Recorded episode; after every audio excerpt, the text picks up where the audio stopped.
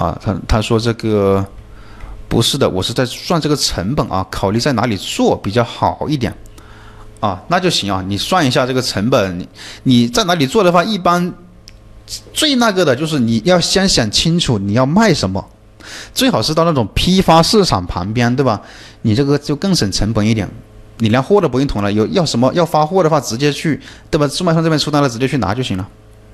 你这样的话就就是更方便一些。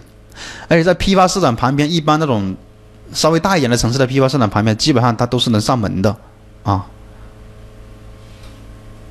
卖东西他不知道，宝说他不知道侵权还是不侵权，怎么办？这个宝同学啊，不知道侵不侵权，其实这是不是你的问题？我们基本上也可以说，所有的卖家吧，都很难很难说你能记住所有的品牌的这个特征吧。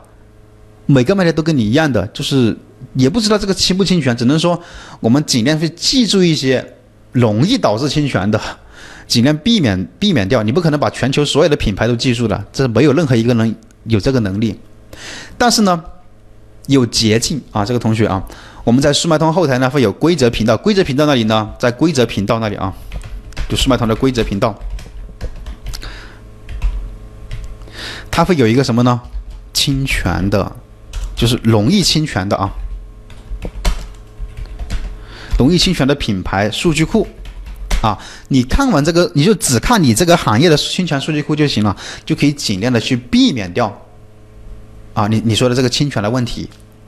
那么怎么做呢？我们打开，给你打开速卖通的那个网址，稍等一下啊，